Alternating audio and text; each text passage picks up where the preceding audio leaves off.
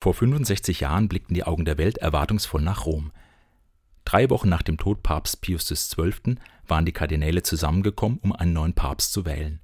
Bereits drei Tage lang hatte man vergeblich versucht, sich auf einen Kandidaten zu einigen. Zehn erfolglose Wahlgänge lagen bereits hinter den in der Sixtinischen Kapelle versammelten Kirchenführern.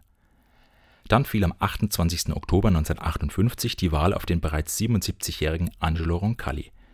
Er war Bischof von Venedig und quasi schon im Ruhestand und galt als fromm und konservativ. Es fand sich eine Mehrheit und so kündigte bald weißer Rauch den frisch gewählten Papst Johannes den 23. an. Viele erwarteten nichts von diesem alten Papst, eine Kompromisslösung, ein Übergangskandidat, wenn man keine anderen Mehrheiten findet. Ein Weiter so für ein paar kurze Jahre bis zur nächsten Wahl. Doch der 77-Jährige überraschte viele. Er veränderte sofort so einiges in seinem direkten Umfeld. Seine erste Amtshandlung war die Erhöhung der Gehälter für die einfachen Angestellten im Vatikan. Er verbat sich den bis dato vorgeschriebenen dreifachen Kniefall vor dem Papst. Und er verließ den Vatikan und ging selbst auf eine Pilgerreise nach Assisi. Das hatte seit 250 Jahren kein Papst mehr getan.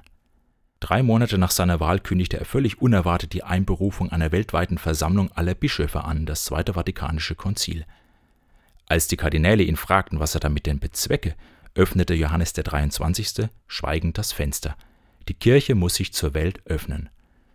Diese frische Luft und der Blick aus dem Fenster tat der katholischen Kirche gut und brachte sie dem Auftrag Jesu näher.